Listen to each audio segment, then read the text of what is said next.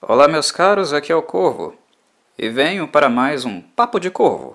Agora trazendo uma temática que me foi perguntada por uma inscrita, Valéria, que teve um pouquinho de curiosidade acerca da, da libido, da sexualidade vampírica, porque ela é tão, digamos, marcante nas diversas personagens que foram criadas ao longo da história, desde o século XIX, né?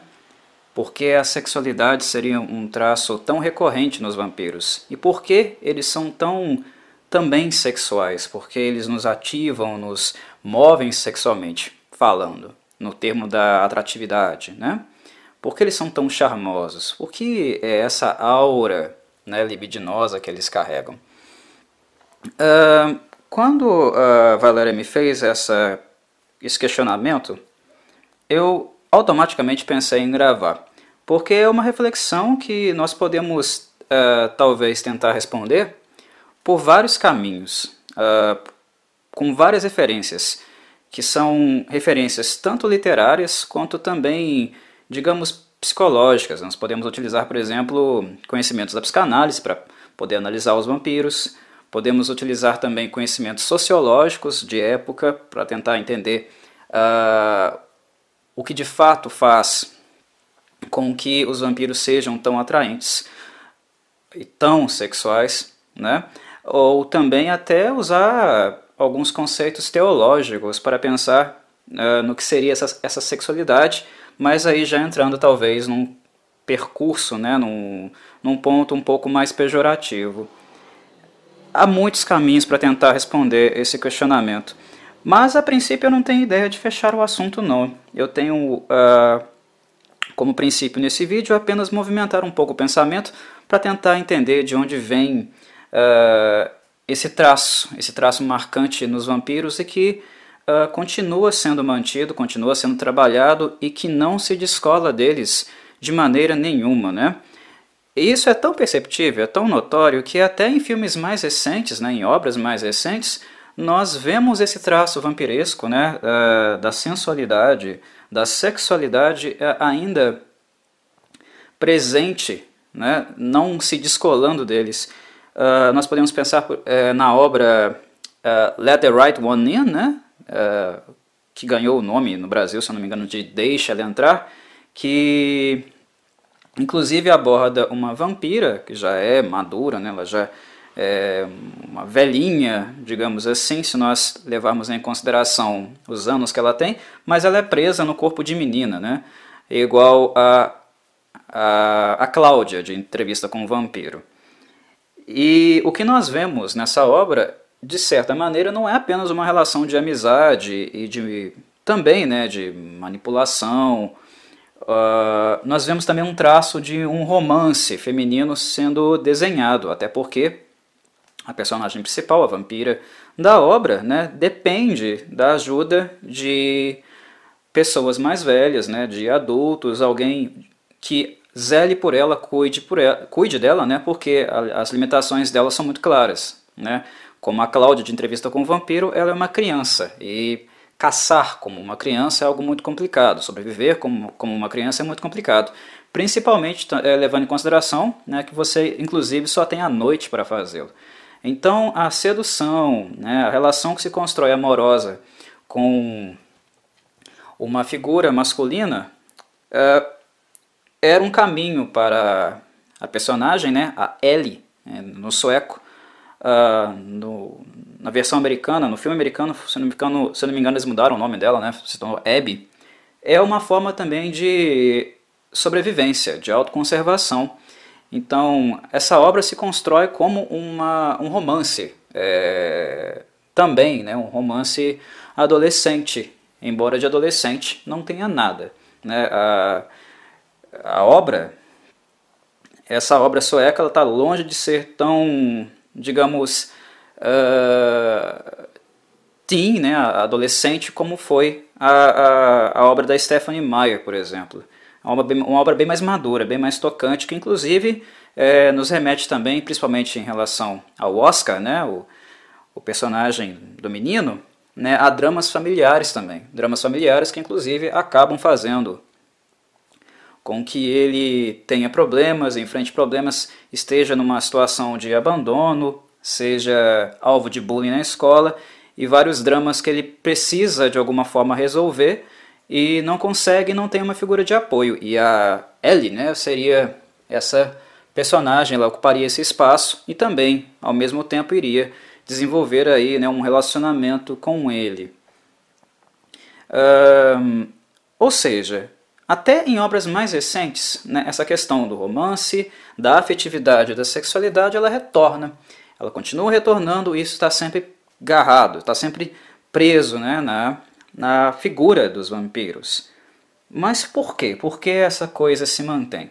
Eu não quero fechar a discussão, eu quero deixar a discussão apenas no plano reflexivo, mas quero transitar um pouquinho pela história, fazer alguns movimentos históricos para tentar uh, compreender um pouco uh, esses elementos.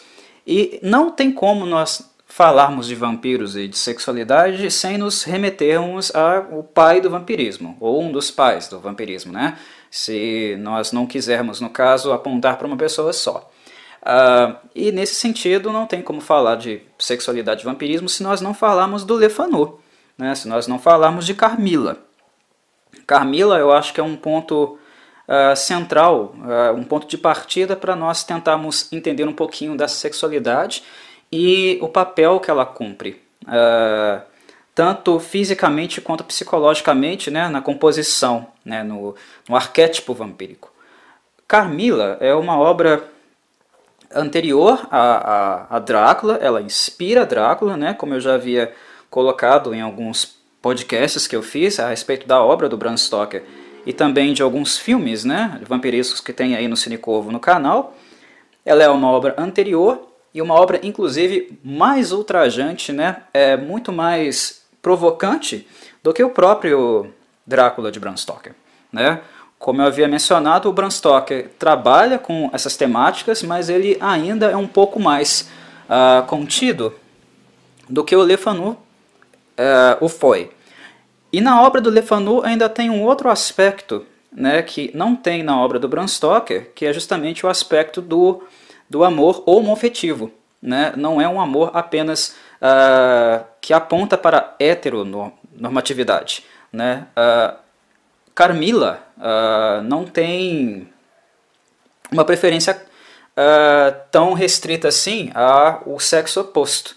Na verdade, ela até prefere mulheres, ela se interessa muito né, pelo, pelo sexo feminino. Ela é uma vampira, é uma vampira que nós podemos dizer que é uma vampira lésbica.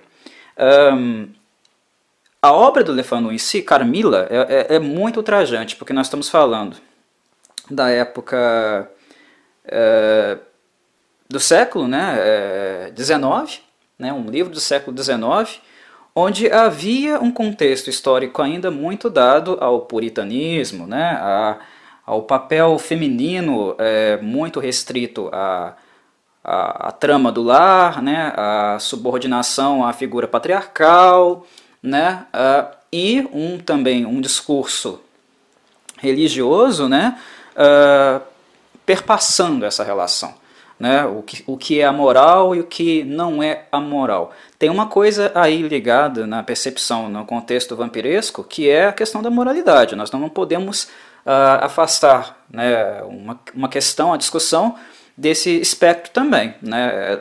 Se tem vampiro, nós temos, estaremos falando eh, justamente a, princípio de uma questão moral, né? porque os vampiros são aqueles que, em tese, né, diante do, uh, do código moral de uma época, né, do discurso moral, do pensamento moral de uma época, da ética moral de uma época, são aqueles que estão uh, afastados né, do, do, da luz, né, daquilo que seria o aceitável, né, aquilo que seria moral, não combina muito com o vampiro. Né? O vampiro é um ser das trevas, ele é concebido como uma figura imoral. Né? E essa moral que nós estamos falando é uma moral que tem uma certa referência, uma certa influência de um discurso é, religioso. Não tem como separar é, essas coisas. Então, quando nós pensamos em Carmila, né, uh, nós pensamos na tentativa do Le Fanu de abordar o vampirismo, criando uma figura aí ultrajante, mas que também ela expressa muitas das questões que na época eram reprimidas em virtude de um discurso né, moralista, né, um discurso uh, pautado em uma moral e uma moral religiosa. Mas alguém pode falar aí, uh, religiosidade no Reino Unido não é a mesma coisa, não, é, não era a mesma coisa uh, do que em outros lugares do mundo. Né? Se nós pensarmos em, no Império Germânico, na Inglaterra, nós temos algumas outras religiões dissidentes do catolicismo, mas a questão da moralidade, embora sejam dissidentes, algumas religiões, né, o, aquele conflito entre catolicismo e os protestantes se dá mais numa ótica estrutural, numa ótica mais uh, organizacional, né, de condutas estruturais do que necessariamente morais. Né? Uh, querendo ou não, o credo tende a ser o mesmo. Né? É claro que protestantes e católicos são duas vertentes muito diferentes, né? tem diferenças, é claro, mas do ponto de vista moral elas ainda são, elas ainda tendem a um certo conservadorismo.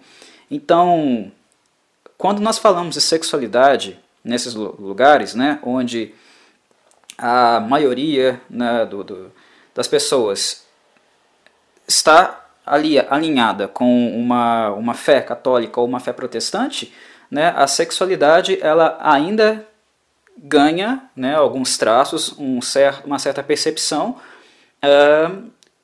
voltada a um puritanismo. Né? Nós falamos, por exemplo, em luxúria, né? luxúria como um pecado capital, né? Uh, falamos em heteronormatividade, há uma certa perseguição uh, de outros tipos de relação, né, são, podem ser consideradas, e eram consideradas abominação naquela época, né, havia-se muito preconceito, né, ainda hoje existe esse preconceito, e, mas isso não quer dizer que não existia.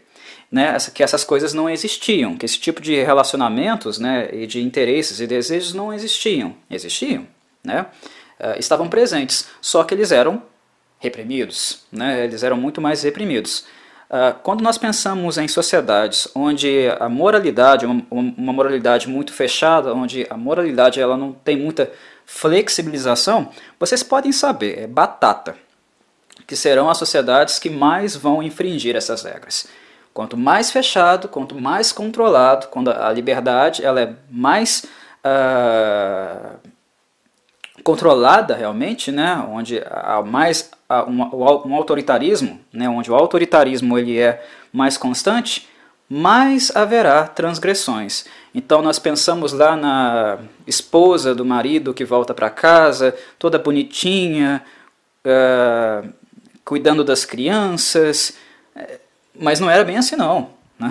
Essa, essa esposa ela pulava a cerca, assim como o marido, né, que falava que ia para o trabalho, mas ele ia para um, um prostíbulo a, a Inglaterra, a Alemanha, a Europa, era um lugar boêmio, né? Era um lugar uh, onde a moralidade ela ficava apenas lá na, na, nas missas, nos cultos, né? Do fim de semana, né? Havia muita transgressão e muita hipocrisia também, mas o discurso predominante dessas sociedades é um discurso moralizante, né? É um discurso de repressão. E muitas pessoas é, viviam né, de acordo com esse discurso. Né? Era, era, o discurso normativo é esse, mas havia muitas transgressões e elas ficavam debaixo dos panos. Quando Lefanu cria Carmila, ele traz, ele cria uma personagem que traz essa imoralidade à tona. E ao mesmo tempo ele traz uma personagem que expõe também a repressão sexual. Né?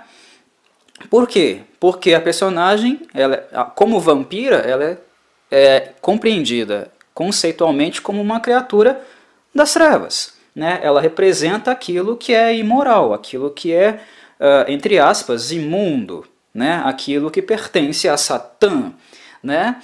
Então, o choque, né? o movimento de chocar a, o público, os leitores e a sociedade vai nesse caminho, né, de tomar o feminino né, na sua no seu espectro mais, uh, digamos, corrupto, né?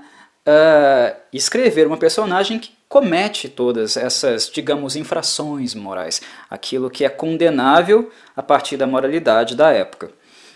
É uma personagem que nasce é, sendo ultrajante, ela tem essa função. E uma das coisas que ela faz e que choca é justamente né, o seu gosto, o seu apreço por mulheres, sendo ela inclusive uma mulher. Uh, Carmila tem uma, uma característica bem interessante nela, porque ela é uma vampira que uh, sofre bastante, né? Uh, nós vemos o peso do vampirismo nela como realmente uma maldição. Ela é uma vampira que realmente é bastante emotiva. Mas ainda na, em Carmila nós vemos uh, mais enfática, digamos assim, a característica predatória.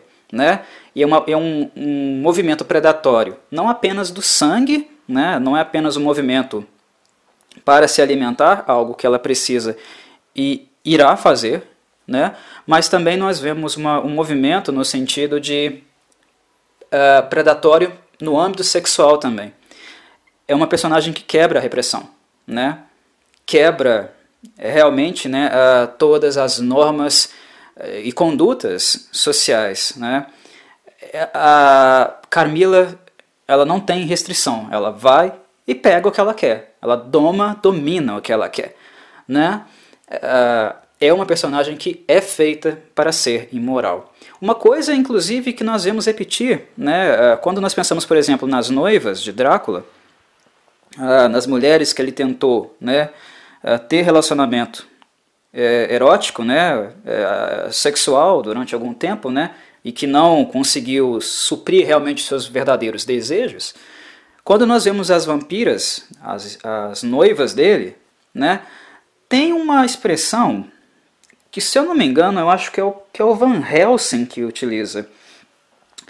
Uh, eu não me lembro se ele utiliza no livro, mas no cinema com certeza ele utilizou. Ele, o Van Helsing chamava, chamava as vampiras, né, as noivas, de uh, meretrizes de Satanás. E isso é marcante, porque o termo aqui utilizado, ele não é utilizado ao acaso. Ele tem esse caráter moral muito preso e fixo a ele. Né? E o meretrício é associado a isso. Né? Uh, quando você é considerado, uma mulher é considerada vampira, ela não é apenas uma, uma mulher imunda, mas ela também é uma meretriz, é uma prostituta, né? é uma mulher libidinosa. Todas essas colocações pejorativas, né, esses rótulos, eles são rótulos de uma ordem moral. Né? Ah, eles simbolizam tudo o que as mulheres não deveriam ser tudo o que as mulheres uh, deveriam evitar, né? É uma pressão, um controle realmente uh, psicológico sendo feito na época, né? Um discurso moralista totalmente. Mulheres têm que ser recatadas, né? Têm que ser uh, submissas aos homens, né? E a expressão da vampira é justamente da, a, a expressão daquela mulher que não se deve ser. Embora as vampiras, as noivas de uh, Bram Stoker e também a Carmila do Le Fanu tenham feito muito sucesso, porque elas eram exatamente as mulheres que os maridos queriam e iam procurar nos prostíbulos.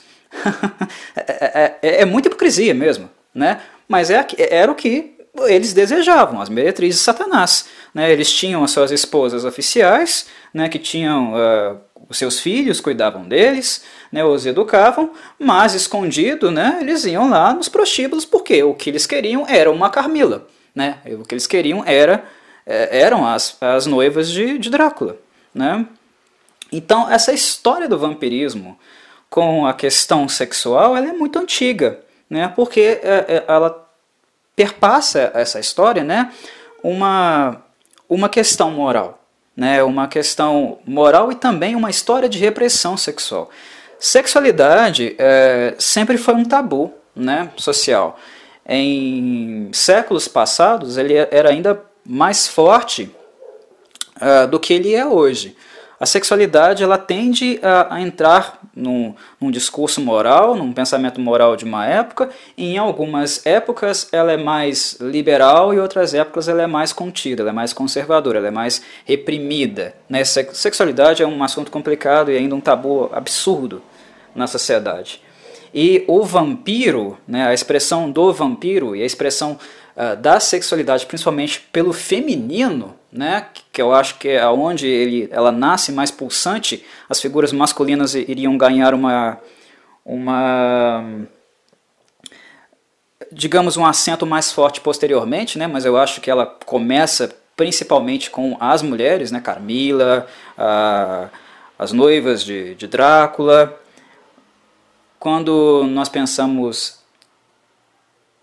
nessa questão, né, eu, eu até me remeto um pouco à, à, à, figura bíblica de Eva. Né? Quando eu penso nas vampiros, eu penso também um pouquinho em Eva, né? como essa questão da, da quebra da norma ficou muito presa, muito colada na figura feminina. Né? Talvez, eu não sei se, é, se nós podemos fazer esse paralelo, não sei se também se existem estudos antropológicos nesse sentido, né? históricos nesse sentido, mas é, é, é, fato que a quebra da norma, né, a quebra das leis, daquilo que é estipulado, sempre esteve muito colado na figura feminina. Né? A figura feminina é muito demonizada socialmente. É preconceito mesmo. Né?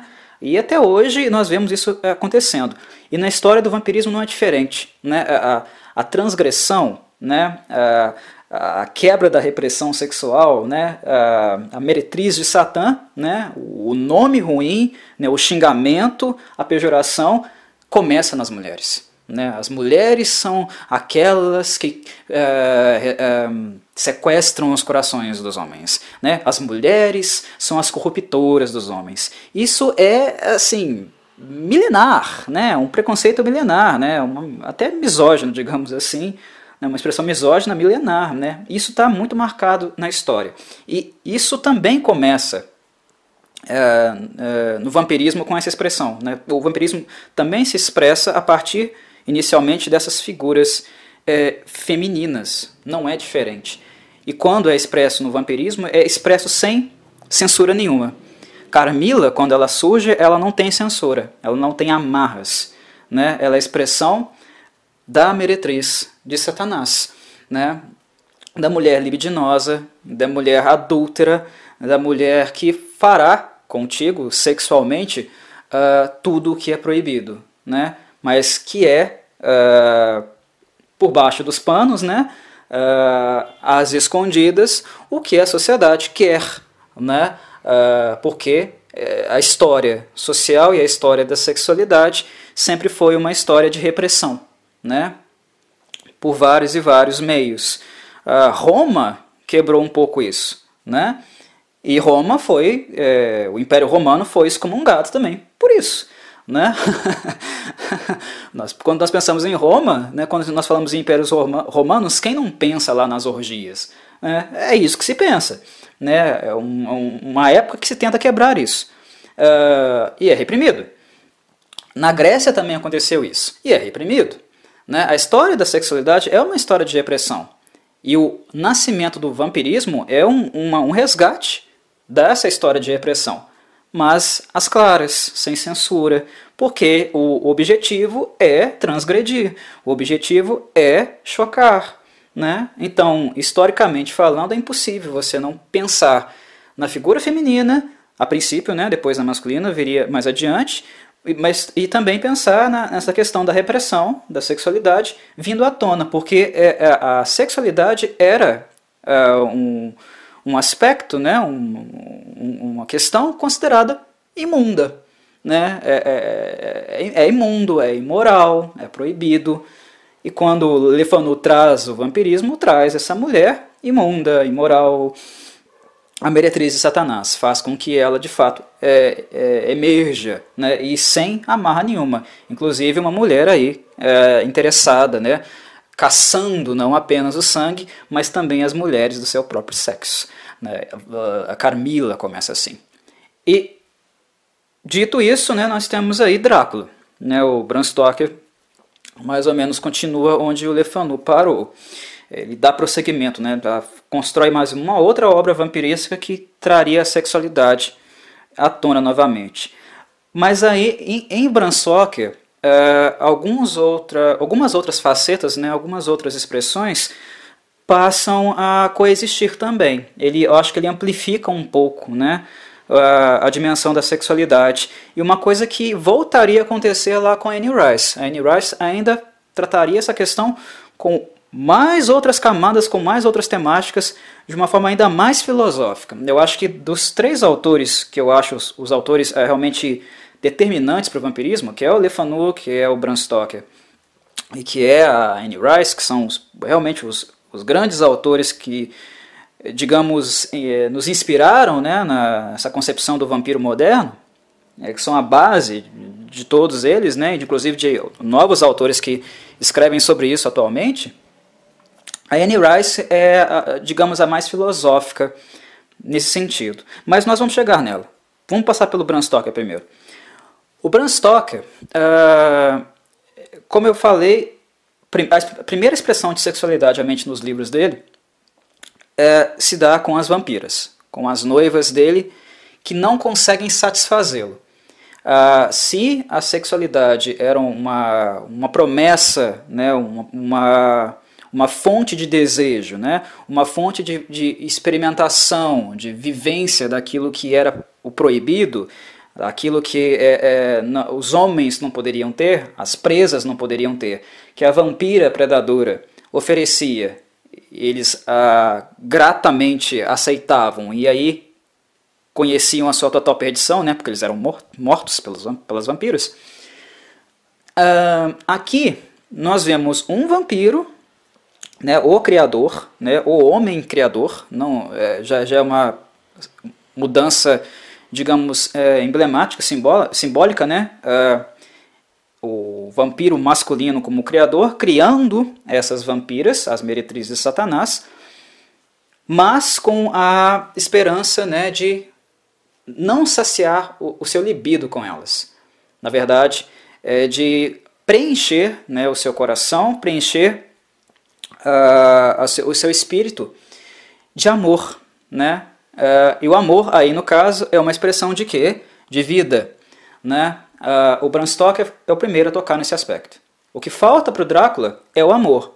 E o amor é a expressão de vida. É um amor que ele tinha e que ele perdeu, que ele não tem mais, que ele não possui mais. Quando o, o, o Drácula cria para si parceiras, né, que ele, ele arruma para si noivas, né, mulheres para segui-lo, acompanhá-lo e, fa e fazer companhia a ele na eternidade, o que ele buscava era pulsar novamente, era ter calor novamente. A libido aqui é uma libido que não se detém a, a, a meras expressões corporais, ah, não é apenas prazer carnal, né? é, é expressão de vida, é tônus de vida. É, é, e tônus de vida é sentido, né? é, é a necessidade de criar, a necessidade de doar, de se entregar a alguém, né? É, é, é um movimento de vida, de criação, né? Algo que o amor, a projeção amorosa, as idealizações tendem a fazer, né? Estar enamorado, apaixonado, né? Levam as pessoas a se sentirem pulsantes, energizadas, né? Fazer planos, ou seja, o movimento é um movimento para frente. Quando o, o, o Drácula perde esse movimento para frente, essa expressão de futuro, né, ele se mortifica, ele morre. Né? A vida dele, a existência dele passa a não ter mais sentido. E é isso que falta para ele. E é interessante que quando ele cria as vampiras, ele queria preencher essa falta, ele queria preencher esse lugar e ele não consegue, porque elas uh, não podem dar a ele uh, o que ele realmente perdeu, porque, primeiro, elas estão mortas, a única expressão delas, a única coisa que elas podem fornecer a ele é a libido, é o prazer sexual, né? é, é, é o erotismo, né? elas podem ocupar a cama dele, mas elas não tocam a alma dele. Então, o vampiro do Bram Stoker é um vampiro um pouco, digamos, mais romântico. Né? É, ele é um pouco mais poético. Né? Ele não é tão carnal assim. Ele é mais uh, idealizado, né? ele tem esses traços mais idealizados. e ele não é tão uh, cru na epiderme, né? Ele é menos bestial, embora o Drácula seja besta, a besta das bestas, né? Ele é uma besta com coração, né? e é um coração que chora, né? É um coração que sangra, uh, sangra constantemente, né? É, ele está sempre com hemorragia, o espírito dele está tá quebrado. E as vampiras não conseguem, né? É, ocupar esse lugar. Elas uh, dão a ele o prazer, né, mas uh, uh, o, o, amor, a expressão de vida, ele não pode mais ter. E, e é aí que a, a parte conceitual, aparentemente, ela ganha novos contornos, né? Porque sexualidade aqui também já, já passa a ser compreendida também como expressão de vida, e não apenas mais digamos, tesão, né? Não é apenas mais uh, o, gozo uh, que a relação sexual, a relação carnal permite. É algo mais do que isso, né? E é algo muito mais uh, próximo também né, do que nós vemos nos primeiros ensaios, nos primeiros escritos do, do Sigmund Freud, né, na psicanálise. Né, porque a, a sexualidade é uma expressão de vida, né, uma, uh, expressão criativa, né, de criar-se, inventar-se, relacionar-se com o mundo que já começa nos primeiros estágios, nos estágios da vida, né, com os primeiros contatos do bebê com a mãe. Né, é, é onde o bebê tem a sua proteção, tem uma, uma expressão de amor, de afeto, né, uh, um, um, lugar seguro, onde ele também projeta, projeta-se no mundo, né, uh, Sexualidade, no caso, né, é uma expressão de vida, né, de, de busca pelo prazer. Né? A, a pulsão de morte, é claro, iria aparecer depois na obra dele, né? e a dinâmica do aparelho psíquico é mais ou menos na, na, nessa embate constante né, entre a pulsão de vida, de autoconservação e a pulsão de morte, né, a relação de prazer e desprazer, mas a princípio, né, sexualidade é uma expressão de vida, é pulsar, né, é, é estar vivo, né, estar em contato com os objetos e ter um tipo de relação uh, libidinal com eles. Né? Libidinal nesse sentido é uh, prazer, né? ter prazer com os objetos. Né? Comer uma coisa gostosa, né? É sugar o peito da mãe, né? a, a, a amamentação, desculpem, é muito prazerosa para o bebê. Né? Não apenas nutre o bebê, mas dá ao bebê também uma sensação de prazer, uma sensação de conforto, né? uma sensação de proteção. Né? Não há um lugar mais prazeroso, um lugar mais seguro para o bebê, né, nos seus primeiros meses de vida, do que o braço da mãe, o peito da mãe. Ali ele se sente seguro, acolhido e ele tem ali tudo o que ele necessita. Né? Uh, essa dimensão da sexualidade, que é uma dimensão mais voltada para autopreservação e uma dimensão voltada para a vida, embora o Bram Stoker eh, seja anterior ao Freud, né, na obra dele nós já vemos uma, algumas coisinhas que nós podemos é, pensar é, nessa direção. Porque o que o Bram Stoker coloca é que o vampiro é um vampiro maldito, né, um vampiro que está nas sombras, não porque ele não, ele não é, é necessariamente amado, né? porque, é, é porque ele precisa ser amado, mas ele é uma criatura que não o pode ser, porque ele, na sua essência, é a morte. Né? Ele é as trevas. Ele não pode ser amado, ele não pode ter contato mais com a luz. Toda a expressão de vida no seu ser o abandonou. Ele é uma criatura fria, ele é um morto-vivo, é, ele tudo uh, que, digamos, tem relação com a luz, com a, com a pulsação, com a vida, com o calor, se afastou dele. Quando a gente pensa, por exemplo, no Castelo do Drácula, nos primeiros capítulos mesmo do livro do, do Bram Stoker, é, é interessante quando nós acompanhamos o, o, dia a dia, o cotidiano do Jonathan Hacker no castelo, e ele inclusive fala que uh, o castelo é tão limpo, tão limpo, que nem as almofadas né, do castelo uh, as poltronas, as camas, elas não têm um caruchinho, um, um inseto sequer, né? E é bem por aí, porque tudo que é vivo, tudo que é expressão de vida abomina o vampiro. Ele foi afastado do olhar do divino, ele foi afastado do olhar de Deus. Né? Ele é uma criatura das trevas. Tudo que é uh, divino, tudo que expressa a vida, o abandona. Nem insetos ficam próximo a ele. Até os insetos abandonam ele. O castelo é um lugar frio, um lugar escuro, né? onde o conde passa, é como se a luz o repelisse. Né? E uma criatura tão a, a, a, abominável como essa, né? solitária como essa, sentir calor humano novamente, sentir, uh, sentir ser amado, protegido, uh, querido, é o que falta para ele. E essas coisas são expressões de vida, são uh, questões, são sentimentos que fazem, dão sentido uh, para a vida desse ser, né? algo que ele não tem e por isso ele cai, né? ele uh, se afunda na amargura. Né? Ser amado novamente, amar novamente, é aquilo que o, o conde mais deseja. É, é, claro que a sua parte da sua maldição, né, da sua purgação, da sua condenação, é alimentar-se de sangue. Ele precisa se alimentar de sangue, mas não é de sangue que ele está faminto. Ele está faminto de amor. Ele está faminto da expressão de amor. Ele quer amar e ser amado, como um dia ele foi. Ele quer viver, né? E no, no entanto, aqui, né, e, e, e aí que está o pulo do gato, nós temos a questão sexual, nós temos a questão é, libidinal aqui novamente, mas nós temos que entender libido aqui nesse ponto como algo além do prazer carnal. carnal. O gozo aqui não é apenas o gozo do coito, por exemplo. Né? É, é um gozo ah, muito mais profundo. Né? É um gozo uh, que envolve o coito, mas também por, por permitir-se né, dar o afeto e receber o afeto.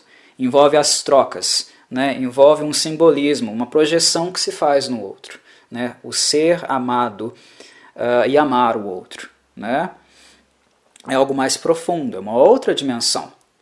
Mas nós temos tudo que anteriormente foi colocado, né, que já existia. Né, o conde quando ele se torna mais jovem, quando ele bebe sangue e se torna, se torna mais jovem, ele se veste bem, é, ele usa trajes ah, adequados à sua, ao seu lugar de monarca, né? ele é um sujeito refinado, ele vem de uma, uma ascendência, né, no caso, monárquica, é, foi sempre um cara que teve do bom e do melhor, pelo menos quando ele era vivo, né? Uh, ele tem um gosto refinado, né? Então ele, enquanto homem, né, o macho alfa, ele é o alfa das trevas, né? o Drácula, a besta das bestas, ele é alguém atraente, né? ele é alguém com presença. Né? Uh, e isso fascina as pessoas. Quando uh, o conde né, chega a Londres, quando o conde volta para a civilização em busca do seu amor, do seu objeto perdido, as pessoas são fascinadas por ele. Elas ficam fascinadas por ele. É apenas ele entrar no recinto que ele, ele é notado. Ele tem essa aura. E são duas as coisas, né? É, é o gosto, é o refino que ele possui, porque os vampiros também são criaturas que nós temos que lembrar, né? São criaturas seculares, elas vivem mais que os humanos, né? Elas têm maior conhecimento que os humanos, então elas são atrativas não apenas uh, fisicamente, mas também uh, mentalmente, psicologicamente. Elas têm um magnetismo pessoal muito grande e isso é atrativo né? é muito atrativo. Algumas pessoas, inclusive, se apaixonam por outras por causa do magnetismo pessoal, por causa do conhecimento que as pessoas têm. Né? É uma, um magnetismo pessoal que é mais é, preponderante para algumas pessoas do que a própria a imagem, né? a própria aparência. E o Drácula, o vampiro, ele tem os dois. Né? Os vampiros têm isso também. Né? Uh, e ser vampiro, que eh, também é um segundo ponto que eu acho que é importante des, des, é, destacar, é também uh, ser um ser sobre-humano. Uh, o macho alfa humano, né, a, a, o modelo de homem ideal da época, de época, o vampiro sempre vai estar um passo acima. porque ele é humano e ele é algo, ele é algo que veio do humano, né, mas agora ele é algo mais. Essa questão do refino do vampiro, inclusive, é uma coisa que a Anne Rice explora muito bem. Na obra dela, quando um vampiro se torna de fato um vampiro, quando ele passa pela transformação, quando ele renasce né, para a escuridão, nós vemos ela destacar com bastante ênfase né, que os traços físicos dos vampiros mudam, eles são lapidados. Né, todas as imperfeições que existiam na aparência deles uh, vão sendo, entre aspas, né, corrigidas. Né, e aquela aparência final, aquele anjozinho lapidado, né, aquela perfeição de ser, do ponto de vista estético, né, será a, a aparência do vampiro para sempre. Né? Mas tem essa questão também da correção das imperfeições.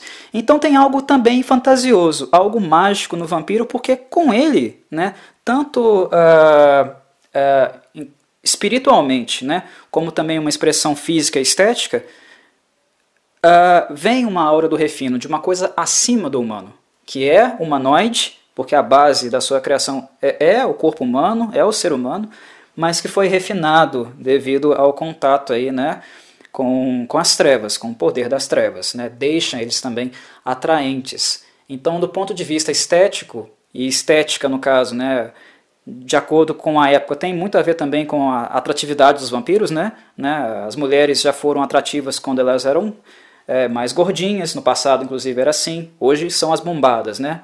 Teve uma época que eram as mulheres mais magras. São tendências de época, vão mudando, né? Esses estereótipos sociais, do que é atrativo e do que não é. Vai mudando.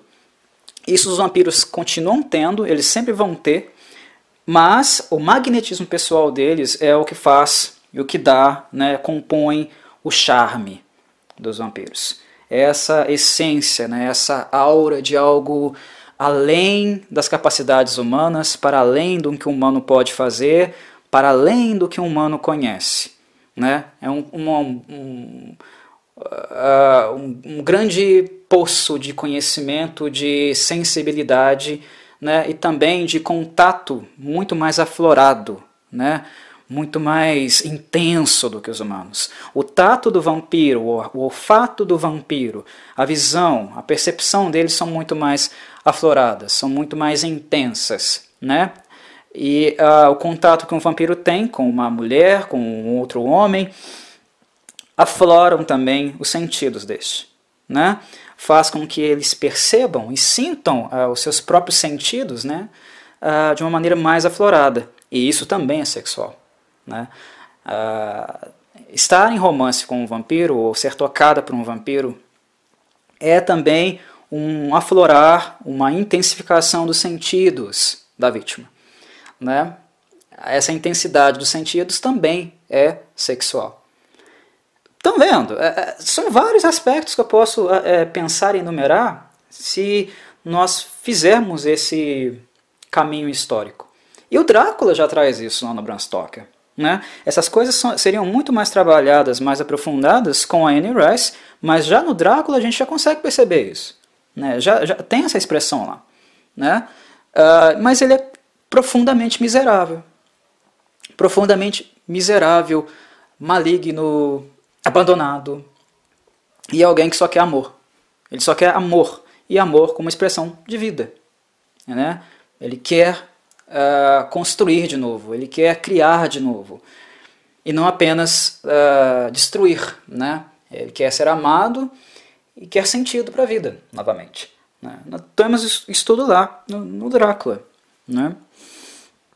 E são uh, elementos muito próximos do conceito de sexualidade que eu venho trabalhando aqui, que não é só sexo, né, mas expressão de vida. Né? autoconservação, busca pelo conforto, pelo prazer, pela criação, pelo sentido e várias outras coisas. Uh, já é um grande salto, né? É um salto que amplia, amplia né, toda, incorpora os conceitos anteriormente lá do Le Fanu, mas já é uma nova expansão e uma expansão que continua com a Annie Rice. Né? Porque a Annie Rice, aquilo que o Bram Stoker não trabalhou na obra dele, né, que foi uma expressão mais comunitária dos vampiros, e comunitária no sentido de terem mais vampiros, né, uma sociedade vampírica, que não chega a ser sociedade, né, porque eles não são muitos, mas eles são antigos e têm um certo grupo, formam um grupo né, de personagens, é algo que não foi explorado lá na obra do Bram Stoker, porque o Drácula em, em si ele é miserável, ele é solitário e não tem nada que combine com ele, além do amor que ele perdeu. Em Rice nós temos uma coisa diferente, né? nós temos mais um, um sentido, uma expressão uh, de grupo, mais comunitário, são mais indivíduos. Uh, e indivíduos que tiveram encontros, desencontros, uh, se apaixonam, se afastam, né, têm ressentimentos, e no decorrer dos séculos vão se reencontrando, vão se relacionando novamente. E nesse sentido, né, nós podemos talvez pensar que a Anne Rice preenche essa questão existencial, né, essa paleta uh, de cores com uma variedade, variedade maior de tonalidades porque a questão existencial do vampiro da Anne Rice será uma questão muito mais uh, sobressalente do que foi lá no Bram Stoker. Enquanto o Drácula está desesperado pela vida, né, o, o vampiro da Anne Rice, né, diferente do Drácula que uh, procura desesperadamente pela vida, o vampiro da Anne Rice é uma continuidade da vida, mas uma continuidade que precisa a todo momento de sentido, procurar sentido para ela. E eu creio que aqui, na Anne Rice, a questão existencial é mais sobressalente justamente porque nós não temos mais uma figura única enquanto alguém amaldiçoado pelas trevas ou que perdeu o seu objeto de amor. Ou que necessita descobrir também né, que objeto de amor seria esse. Uh, qual seria essa expressão de vida é, nessa nova existência. São tantas biografias, a, a obra ela é feita de tantas maneiras uh, diferentes, ela explora tantas figuras seculares tão antigas que uh, eu creio que a diversificação de contrastes né, nos dá também uma sensação maior de uh, várias, vários seres, né, várias personagens que buscam expressões de vida de uma forma um pouco mais diferente. O que dá a vida para um vampiro, né, o que faz sentido para um vampiro, a, a, expressão da sexualidade dele, de um vampiro A não é igual ao de um vampiro C, D e E. Depende muito. O momento de criação do vampiro, né, a forma como ele é criado, aquilo que ele sacrifica e aquilo também que é o, que é o sentimento mais intenso para ele no momento de criação, é algo que de alguma forma marca muito ele, né? E uma coisa que eu acho bastante interessante, né, é que a, a, a perda, né, do, da, do, da percepção humana, da, da experiência humana, da pulsação humana, do calor, da vida que emana do, do, do, dos seres humanos de maneira em geral, é algo que ainda se mantém aqui na obra de Anne Rice. E uma das coisas que me levam a dizer isso é justamente a, a personagem do Louis. Né? O, o Louis de Pontelac, né, o vampiro, digamos, protagonista do primeiro livro, né, a entrevista com o vampiro, o que de fato torna ele muito atrativo para vários, vários outros vampiros é que ele ainda retém algo nele, né, muito próximo uh, do sentimento humano, da visão humana, da vida humana. É como se o Lui fosse abraçado pelas trevas, se tenha se tornado esse novo ser, né? mas ao mesmo tempo ele tem aquela uma pequena faísca ainda, né? uma pequena chama da vida humana ainda presente no ser dele. É algo que na transformação dele não se perdeu. Né?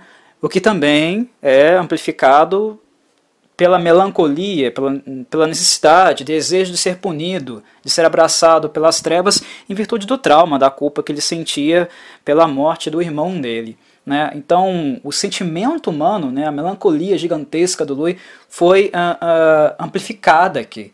Quando nós pensamos em outros personagens, né, como o Lestat, como o Marius, como a Pandora, tem, eles possuem aspectos que neles são amplificados de alguma maneira né, aspectos que a expressão vampírica, né, o nascimento para, para a vida vampírica, uh, dá um tônus maior, que vai em direção com aquilo que eu vinha falando sobre essa intensidade, né, essa aura que eles carregam que amplificam tudo aquilo que já é expressão humana. Né? Tudo isso é amplificado. Né? E a, expressão da sexualidade aqui se dará de uma maneira mais plural, eu acredito, porque a busca de sentido para um vampiro ela é muito maior uh, na obra da Anne Rice, porque se trata de uma saga, né? se trata de uma série, e os vampiros dela são muito antigos e vampiros que sempre possuem, de alguma maneira, alguma companhia onde essas questões existenciais né, são trocadas, são uh, comunicadas, são divididas. Algo que o Drácula não tinha. Né? Ele era solitário e essa era a grande miséria do Drácula. Ele não tinha ninguém para dividir, para estar ao lado dele e encarar essa eternidade. Né? A eternidade é uma maldição para os vampiros, né? porque uh, ser, serem malditos uh, durante muito tempo, uh, na verdade, é uma expressão muito forte, né? causa neles também uma necessidade de morte, né? de encontrar a finitude, porque viver é difícil, né? continuar é difícil, principalmente quando você está preso a uma existência onde tudo que você amou, prezou, né? ao seu redor morre e você fica. Né? Uh, essa questão do vampiro procurar sentido, a expressão é existencial, a busca por um sentido existencial no vampiro da Anne Rice é muito mais marcante, porque tem esses diálogos, tem essas trocas, tem essa expressão da, das necessidades particulares de cada um, da busca de sentido por cada um e também das perdas. Eles já perderam demais, né? O Lestat, por exemplo, é um vampiro que sofre muito por causa da vida dele que ele perdeu, daquela a pulsação que ele tinha, né, da jovialidade dele que ele perdeu quando se tornou um, um vampiro, né? Nós vemos isso muito marcante no Lestat, no Louis uh, também vemos essa uh, essa pulsação se repetir, mas com aspectos diferentes e uh, no Armand também, né? Eu acho, eu creio que o Armand também seja um outro exemplo de amplificações, mas no Armand, no caso, seria a necessidade de ser amado por alguém, algo que ele nunca foi. Né? O Armand ele sempre foi tratado como um objeto, sempre foi tratado como algo objetal e não algo humano. Né? Sentir-se amado, desejado por alguém é uma busca incessante para o Armand também, é algo que ele procura. Né? Então, as coisas que eles procuram, as coisas que eles uh, visam para tornar a existência deles, digamos, menos miserável, né, varia muito, de acordo com a própria história deles. Mas é sempre uma busca por sentido. E uma busca também por não perder o sentido, porque é a, é a perda do sentido que trará, de fato, a destruição desses vampiros.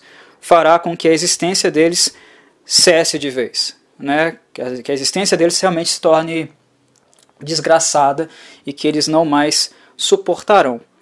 E aqui a expressão da sexualidade, né, a expressão da libido, vai ser canalizada, vai ser dimensionada a partir dessas necessidades é, existenciais, na maneira como eles dão sentido às suas vidas e aquele objeto específico que eles perderam na medida em que foram transformados, morreram, faleceram e renasceram aí como vampiros. Então a sexualidade do, do, do Armand é mais expressa na busca por um objeto que o ame, né, um, um ser que ele não apenas ame esse objeto, mas que ele seja amado por ele, algo que ele nunca teve, algo que ele sempre procurou, perdeu, buscou inclusive é, preencher com outras coisas, né, por exemplo, com uma crença mais fundamentalista, né, se tornou um fanático, né, por muito tempo, por vários e várias, várias e várias décadas, séculos, né.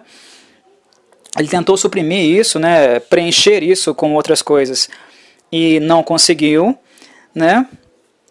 E nos outros vampiros nós vemos essa coisa repetindo, né?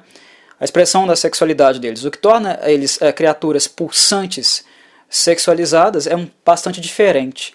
Tem algumas pessoas que costumam também é, falar sobre sexualidade nos vampiros e se remetem a eles como é, criaturas que poderiam é, ter relações sexuais de fato né, no, no sentido carnal da coisa.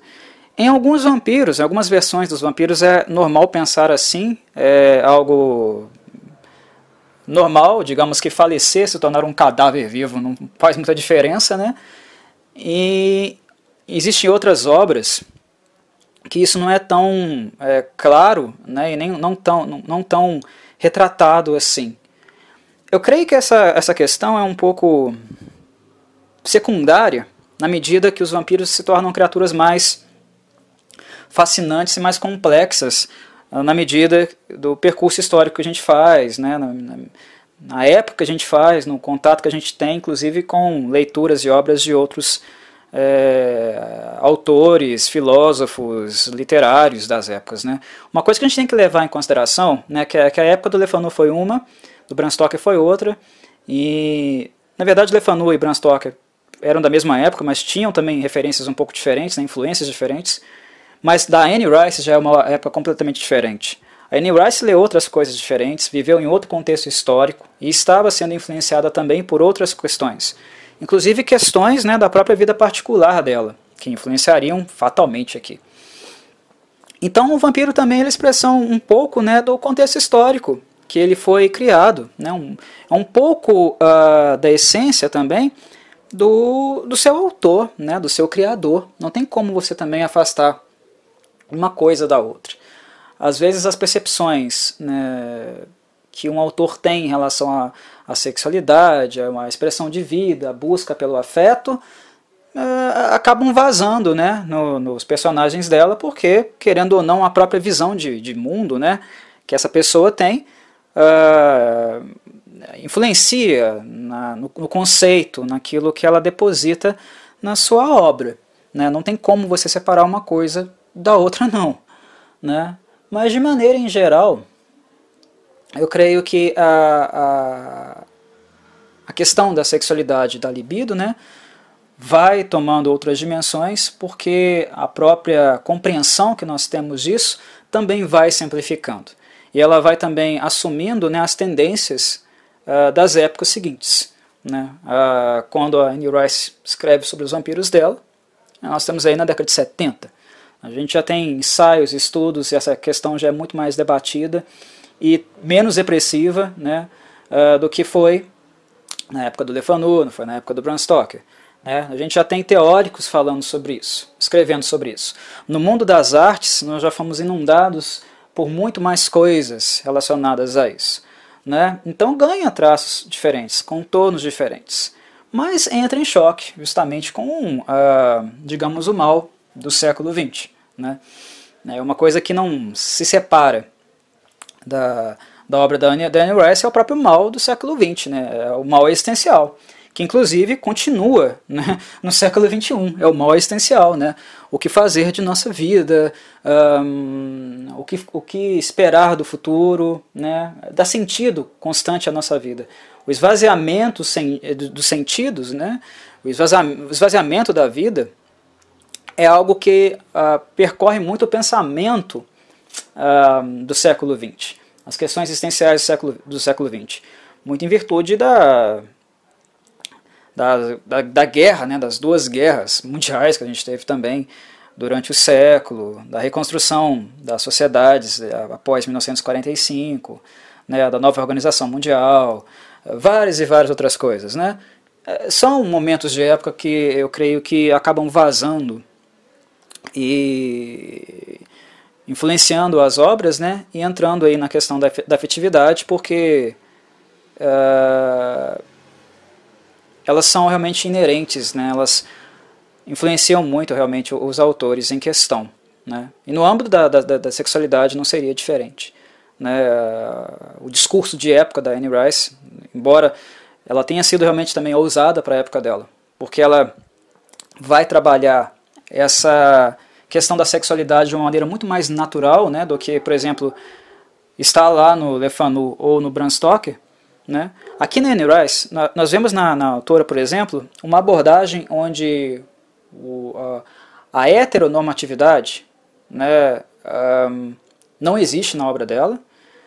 É claro que existem relacionamentos né, entre o masculino e o feminino, mas ela lida com a sexualidade dos vampiros transcendendo essa questão transcendendo esse binarismo. Ela trata os vampiros dela com muito mais naturalidade, por exemplo, do que o Bram Stoker e o Lefanu trataram. Porque no Le Fanu e no Bram Stoker, né, o vampiro promíscuo, né, o, o, o Drácula é promíscuo. A Camila, por se relacionar através do lesbianismo, né, ela tem preferência por mulheres, é alguém vista como pro, promíscua. Os vampiros do, do, dos dois, eles são colocados no lugar do mal, do, daquilo que deve ser combatido, daquilo que deve ser expurgado, ser destruído. Eles são carregados de pejoração. Quando se trata de amor, de amor, de sexualidade e afetividade, a obra da Anne Rice é diferente, porque a autora lida com essa questão de uma maneira muito mais natural. Ela não tem muito preconceito em relação a isso. E nós estamos falando de mil, da década de 70 a princípio, né? E depois ela continuaria escrevendo os, os, os livros da década de 80, 90 e por aí vai. Né? Mas a, a, nós percebemos que a postura da, da, da autora não é, é, no sentido da criminalização dessas relações afetivas uh, de ordem não heteronormativa né, na obra dela. Embora a tradição da Anne Rice, e vocês sabem disso, tenha sido a católica. Né? A, a, a, Anne Rice é cristã. Ela foi cristã praticamente a maior parte da vida dela. Né? Ela chegou à fase adulta, se tornou ateia. Inclusive, ela, quando ela escreve entrevista com o vampiro, ela era ateia, ela se identificava com, com uma autora voltada ao ateísmo, né? e depois, tardiamente, a Anne Rice voltou ao cristianismo. Hoje ela é cristã novamente. Né? Ela ressignificou a experiência dela. Mas você vê que a transição da, da, da, da Anne Rice, a busca dela por dar sentido também à própria vida dela, né? definir o que é bondade, né? o, que é, o que é maligno, o que não é, o que é moral, o que não é. é a história de vida dela é uma história de procura, de busca por dar sentido. Né? As experiências de vida dela, o amor, né, a relação com o marido, a superação dos traumas que ela teve, inclusive a perda da filha dela, da Michelle. Ela é uma, uma pessoa que busca é, sentido para a vida dela, luta para viver, né? Porque muitos momentos da vida dela foram dolorosos e tristes o suficiente para ela querer morrer. Né? A, a, perda da Michelle, por exemplo, da Michelle Rice, foi uma, um, um motivo que deixou ela muito próxima, por exemplo, de abdicar da vida dela. Foi um momento muito difícil da vida dela, onde ela e o marido tiveram que se agarrar muito fortemente para poder seguir em frente. Né? E nós vemos isso vazar nos vampiros dela. Né? Essa busca por sentido. Para continuar existindo, nós vemos isso vazar nos vampiros dela. Tem a ver com a própria história de vida da autora. Né? Então por isso que talvez uh, os vampiros da Anne Rice tenham ganhado esse contorno mais filosófico, esse contorno mais existencial, porque eles de alguma forma também são biográficos da vida dela. E também aí, no caso, a sexualidade né, tenha ganhado outros contornos também, mais existenciais, porque o que dá prazer realmente aos vampiros né, é estar na presença de um outro, de um alguém, né, ou de um objeto, uh, que faz com que a vida deles tenha sentido novamente, né, que faz com que ela pulse, né, com que ela, uh, que ela seja realmente uma vida agradável, que os estimule, né, que os faça ser criativos e participantes, atores né, do cenário, do contexto em que estão inseridos, das relações que eles se inserem. A relação de Louis com Lestat é, é uma relação amorosa, mas o Louis é gay, né? Não necessariamente né, porque ele se apaixona por Lestat, mas não por, é, e o Lestat também se apaixona por ele, né, mas não porque um é homem e o outro, o, e o outro também. É porque há algo no Louis que falta no Lestat, né, e há algo no Lestat que o Louis acaba se namorando com o tempo, né. Isso no início não foi assim, né, ele se namora mais tardiamente. Mas o Louis, por exemplo, se relacionou é, afetivamente amorosamente com a Cláudia também. Também foi uma relação amorosa. É porque esses vampiros, esses, esses seres, né, eles vivem praticamente sozinhos, né, na companhia do outro por muito tempo. Então, praticamente todas as os anseios, né, as frustrações, as descobertas, os momentos de dádiva e trevas, né, que eles compartilham, eles compartilham juntos. Né, eles eh, conhecem esse mundo juntos e desco descobrem mundos diferentes também, perspectivas diferentes também é, nos outros. Quando, por exemplo, Lestat encontra o Marius, um vampiro milenar, né, ele fica totalmente enamorado por ele, mas pelo conhecimento, né, pela, uh, pela a riqueza de, de experiência que aquele sujeito tinha, que perto de um humano normal coloca ele numa postura quase de uma divindade em termos de conhecimento. Ele tem um magnetismo pessoal muito grande por causa das experiências que ele viveu.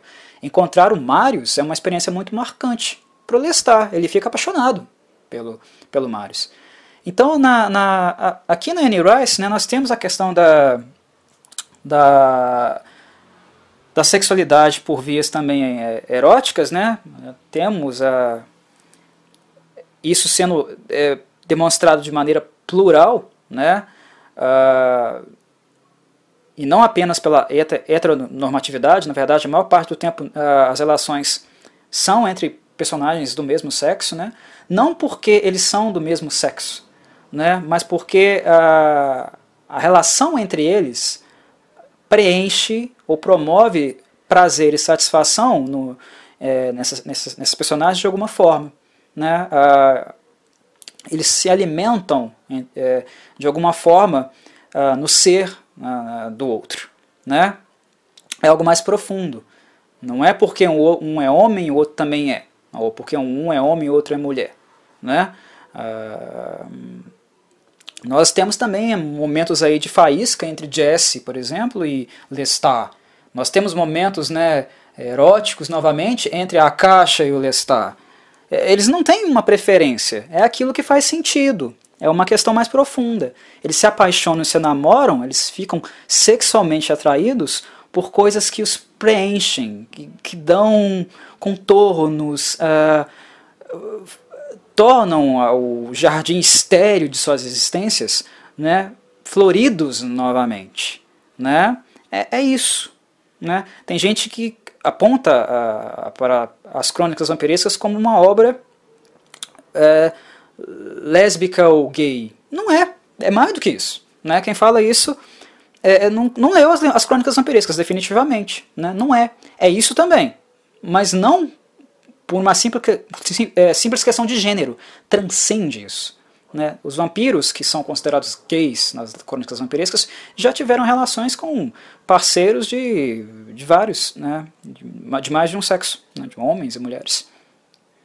É uma questão mais existencial, é aquilo que preenche e dá sentido à vida deles. Algo que eles estão sempre procurando e que a longevidade, principalmente a longevidade, vai matando ele aos poucos. Os vampiros têm uma, uma, uma dificuldade muito de, é, marcante, né, uma, uma dificuldade muito recorrente de uh, não superarem a época onde eles foram criados, a época que eles viveram. Né? Nós vemos isso muito marcante, de forma muito marcante no Armand, porque o Armand é um vampiro na obra da Anne Rice que tem medo de morrer. Ele tem medo de morrer. Nós vemos isso claramente no personagem dele né? ele desesperado porque o tempo está passando, as eras estão passando, ao mundo que ele conhecia, que ele acreditava não uh, mais compatível com a sua realidade mental, com aquilo que uh, acontece no mundo atual, o mundo atual continuou, o Armand ficou preso no passado, ele ficou preso em credos, ele ficou preso em dogmas, ele não acompanhou o movimento do tempo, ele passou a não entender a cultura, ele passou a não entender mais os relacionamentos, ele passou a não entender necessariamente mais o que era amor, porque são conceitos, são maneiras de ver o mundo, se relacionar com o mundo, são sensibilidades que mudam com o passar do tempo. Né? Ah, então ele foi ficando datado, ele fica desesperado com isso. Ele precisa de um objeto para amar e ser amado também por ele, porque ele precisa aprender. Ele precisa desse movimento de transcendência, né? de transição de um momento, uma era para outra. O Armand ele é, ele é carente nesse sentido. Ele precisa de alguém que o conduza. Assim como uma, uma mãe, né, uma mãe alimenta um bebê, cuida, zela por esse bebê, né, o prepara para a vida, para uma vida que será uma vida de dificuldade, uma vida difícil. Mas ele é como se fosse um bebezinho que precisasse de alguém que o acolha, que cuide dele e que prepare o caminho para ele, né, enfrentar esse desconhecido, aquilo que está diante dele. Ele fica desesperado, ele vai morrer. Se ele não tiver isso, se ele não tiver esse amor, esse cuidado, né, esse zelo, ele vai morrer. É por isso que ele fica desesperado, né, por uh, ser amado por alguém. Por isso que ele busca tanto né, uma figura que o ame profundamente. O ame como uma mãe ama o seu bebê. Né?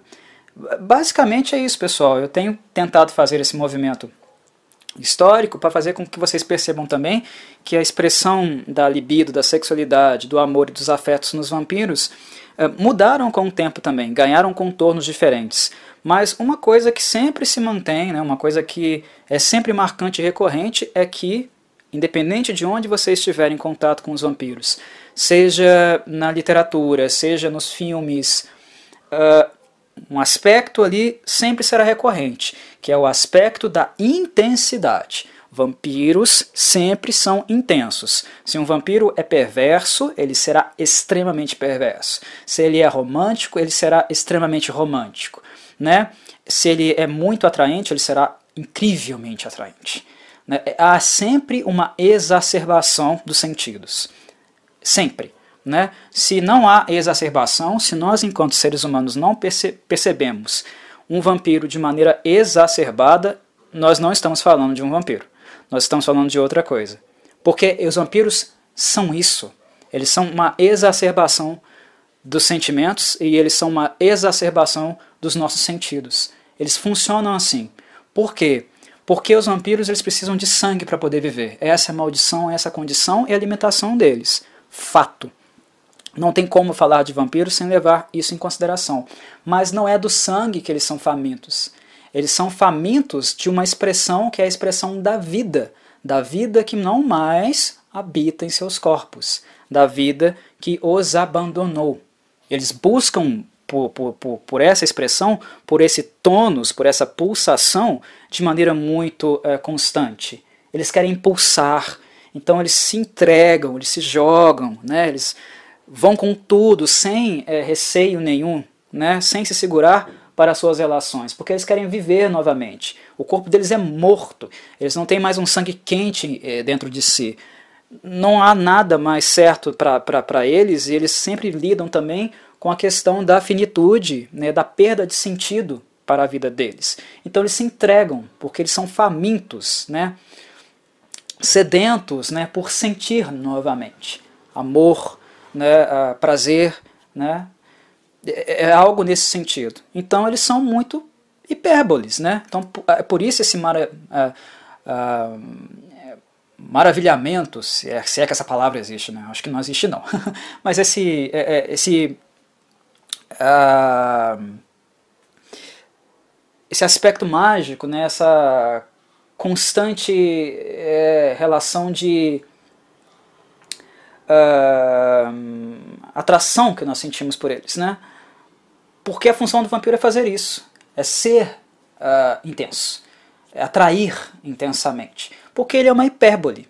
Ele é uma hipérbole, porque na, na hipérbole que ele é, né, ele expressa concomitantemente aquilo que mais falta a ele, aquilo que mais carece, que ele carece, de uma contrapartida. Né? Ah, é, é alguém realmente muito faminto, mas não de sangue, é faminto de afeto. E se ele é faminto de afeto, ele é faminto, faminto de libido, né? é faminto de sexualidade. Mas a sexualidade aqui, como eu falei, né? como eu expandi o conceito, como nos ensinou né? o Sigmund Freud, na psicanálise. Né? Sexualidade aqui não é só sexo, não é só biológico. Sexualidade aqui é algo mais do que isso, é mais complexo do que isso, é uma expressão de vida. Né? É uma busca né, pelo prazer, pela redução do desprazer, que leva o sujeito né, a, a criar contato, relações, se ligar com os objetos do mundo, significá-los, ter uma relação de sentido por eles, até mesmo ficar dependente de alguns, alguns deles, né, porque uh, viver é se equilibrar né, nas relações de prazer e desprazer. Por isso, pulsão de vida, pulsão de morte. Mas já são conceitos psicanalíticos, não vou entrar nisso não. Uh, e é isso, pessoal. Né? Uh, quando vocês estiverem falando de vampiros, percebendo vampiros, né, observando a dinâmica deles, nós temos que levar essa, essa questão em consideração. Né, o que é carente, carece é, é, em cada um deles. Né, e não é, como eu vinha falando, né, também não limitá-los a uma questão unicamente de gênero, né, que foi uma coisa que a Anne Rice trabalhou na, na obra dela e trabalhou perfeitamente bem. Né.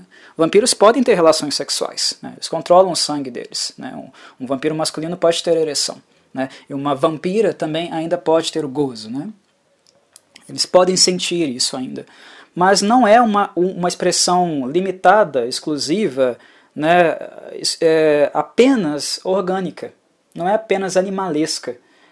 É cheia de poesia, porque é uma expressão do amor, né, do libido, da sexualidade, que não é só fisiológica, mas é também mental, é psicológica. Né? Algumas coisas que agradam umas pessoas não agradam a outras. Né? Pensa nas fantasias, por exemplo. Né? Pensa na, naquela, naquelas idealizações que as pessoas fazem em relação ao parceiro ideal, né? o que a supre, de fato. Né? A experiência psíquica, né? a vida psicológica, psíquica, mental, ela é muito complexa, né? ela transcende o corpo. Né? Uh, é claro que uma coisa não se, se, se uh, afasta da outra, ela é biológica também, mas ela é mais do que isso. Né? Então, quando nós pensamos nos vampiros, né? principalmente os da Anne Rice, nós temos que levar em consideração isso também. Mas é isso. Não, não creio que eu tenho muita coisa mais a falar nesse longo e extenso áudio que eu, que eu fiz aqui. Né? É, mais ou menos é por aí a, a, minha reflexão, pelo menos a minha reflexão momentânea. Não tenho muito interesse também de fechar esse assunto, não. Um assunto que dá pano para manga, e se bobear, eu fico horas falando sobre isso, a partir de alguma pergunta, de algum aspecto aí que venha a ser levantado. Mas é uma, uma coisa interessante, né, para a gente perceber também como a literatura vampiresca, né, o próprio símbolo do vampiro é um símbolo muito rico, que remete não necessariamente a um ser para além do humano, né, um ser fantástico, mas na maior, na maior parte do tempo ele é um, um ser que remete ao humano, que ele expõe algo fantástico, algo transcendente para além uh, do humano, mas que veio do humano, né? que remete ao humano e que, curiosamente, ele retorna ao humano. Porque aquilo que era humano nele, aquilo que o humano possui e ele não mais possui, é o que de fato ele é mais carente. E por isso ele se entrega tanto, por isso ele é tão intenso, porque ele desesperadamente busca né, é, recobrar, né, reconquistar esse objeto perdido, esse amor, esse lugar do zelo, do carinho, do cuidado, né? Que ele não tem mais sentir isso novamente, né? Porque uh, é algo na né, expressão do afeto, né? Do amar, ser amado, né? Do doar uh, e receber, né? Do construir, do projetar para o futuro, que mantém a gente, né? Em movimento, que mantém a gente seguindo em frente, né?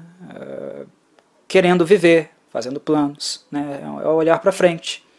Algo que para ele é algo difícil, né? porque ele é a morte e o que o rodeia é a morte. Né? Então é algo que ele é muito carente. O vampiro é um ser maldito, gente, é um ser muito carente. Né? Então a carência dele né, acaba fazendo com que a sua expressão no cinema seja uh, em forma de hipérbole. É muito charmoso, né? muito mágico, é muito sensual, né? é sempre muito, muito, muito, muito, muito, é sempre uma, um exagero, digamos assim. Né? Mas eu vou parar aqui a minha oratória. Acho que está de bom tamanho e minha voz já está uh, ah, entrando em estafa. Um abraço, meus caros. Espero que tenha sido, se não foi satisfatório, que tenha sido no mínimo interessante para refletir aí um pouco do vampirismo, o vampiro e a sua relação com a sexualidade, com a libido. Até um próximo vídeo.